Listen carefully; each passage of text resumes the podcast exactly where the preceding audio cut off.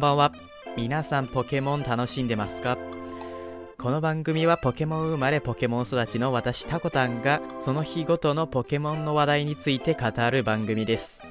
本日は2021年の2月18日ということで本日はエアメールの日に制定されていますね。でまあこれにちなんでポケモン本編におけるメールというアイテムのお話をさせていただきたいと思います。それと2月18日にちなんで図鑑ナンバー218番マグマックのお話もさせていただけたらなと思っております。それではまずエアメールの日からえっと、エアメールの日というのは世界で初めて飛行機による郵便物の輸送が行われたことを記念に制定されたもので、それ以前は国際郵便は船で数週間かけて運ばれていたことから、航空郵便というのは非常に画期的なものだったようですね。で、このメールなんですけど、ポケモンにおいてもアイテムとしてメールというものがかつては存在しました。で、これが金銀からブラックホワイトまでの間に存在したアイテムで、自分で書いた手紙をポケモンに持たせて交換することで、まあ、手紙のやり取りをすることができるというものとなっておりました。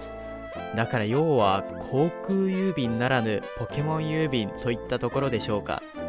各世代ごとにこのアイテムの仕様は異なっておりまして、金銀の頃は自由に文字を記載できたんですが、その後のルビーサファイア第3世代で特定の単語を組み合わせて記載をする形になりました。さらにそれ以降の世代では定型文の中を単語で埋める形になったため、まあ徐々に自由度が失われていったような形にはなるんですかね。これはまあ、あの、メールによる誹謗中傷の防止のためだと考えられまして、えっ、と、他で言うと、ペラップのおしゃべりの仕様が変わったことなどと同じですかね。まあネットリテラシーが進むに従って制限が厳しくなってしまったものの一つということでしょうか。ただまあ個人的には限られた単語を組み合わせて面白い文章を考えるのも楽しかったので、これはこれで楽しみようはあるのかなとは思うんですがね。でまあメールの種類というのもたくさんありまして、単純に集めているだけでも楽しいものではありました。その購入できる街っていうのがメールの種類ごとに決まっていたので、僕も旅のお土産感覚でストーリー中で集めていたような、そんな記憶があります。で、このメールというアイテム、対戦においても実は活躍していた歴史がありました。ブラックホワイトの世代に限定される話ではあるんですが、このメールというアイテムは相手のトリックという技の対象にならないんですね。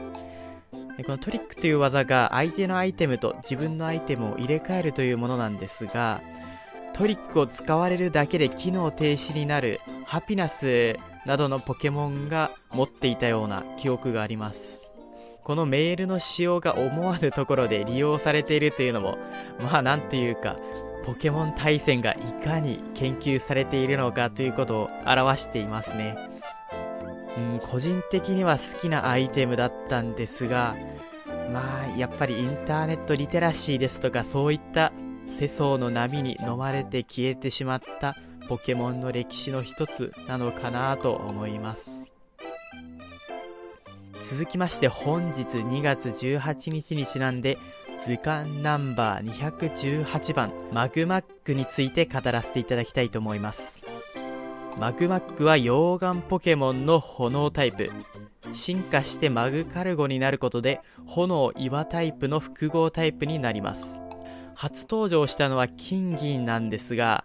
ただ出現するのが関東地方のサイクリングロードのみとなっておりまして、まあ、つまり関東地方に行けるようになる殿堂入り後にしか見つけることができないポケモンなんですね。だからいわゆる隠しキャラにも近い存在だったのかなと思います。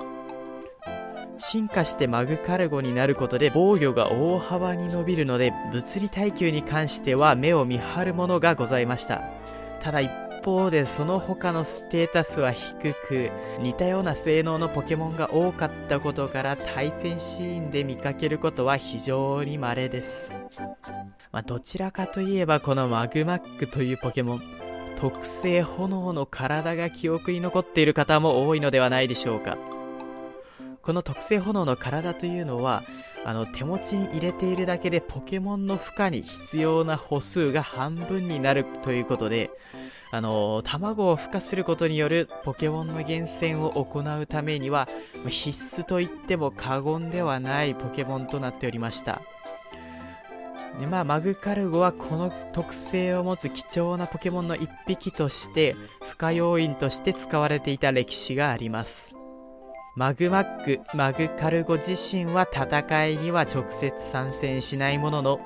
あまたの強豪ポケモンたちの乳母として陰ながら対戦を支えていたわけですね。これも先日お話ししたラブカスと同様、多様な役割を持つポケモンたちの一匹であり、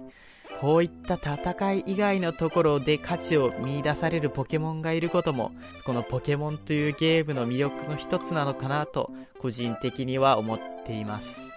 ソードシールドでも、新しい役割を引っ提げてマグカルゴが登場してくれることが待ち遠しいですね。ということで本日はメール、そしてマグマックについて語らせていただきました。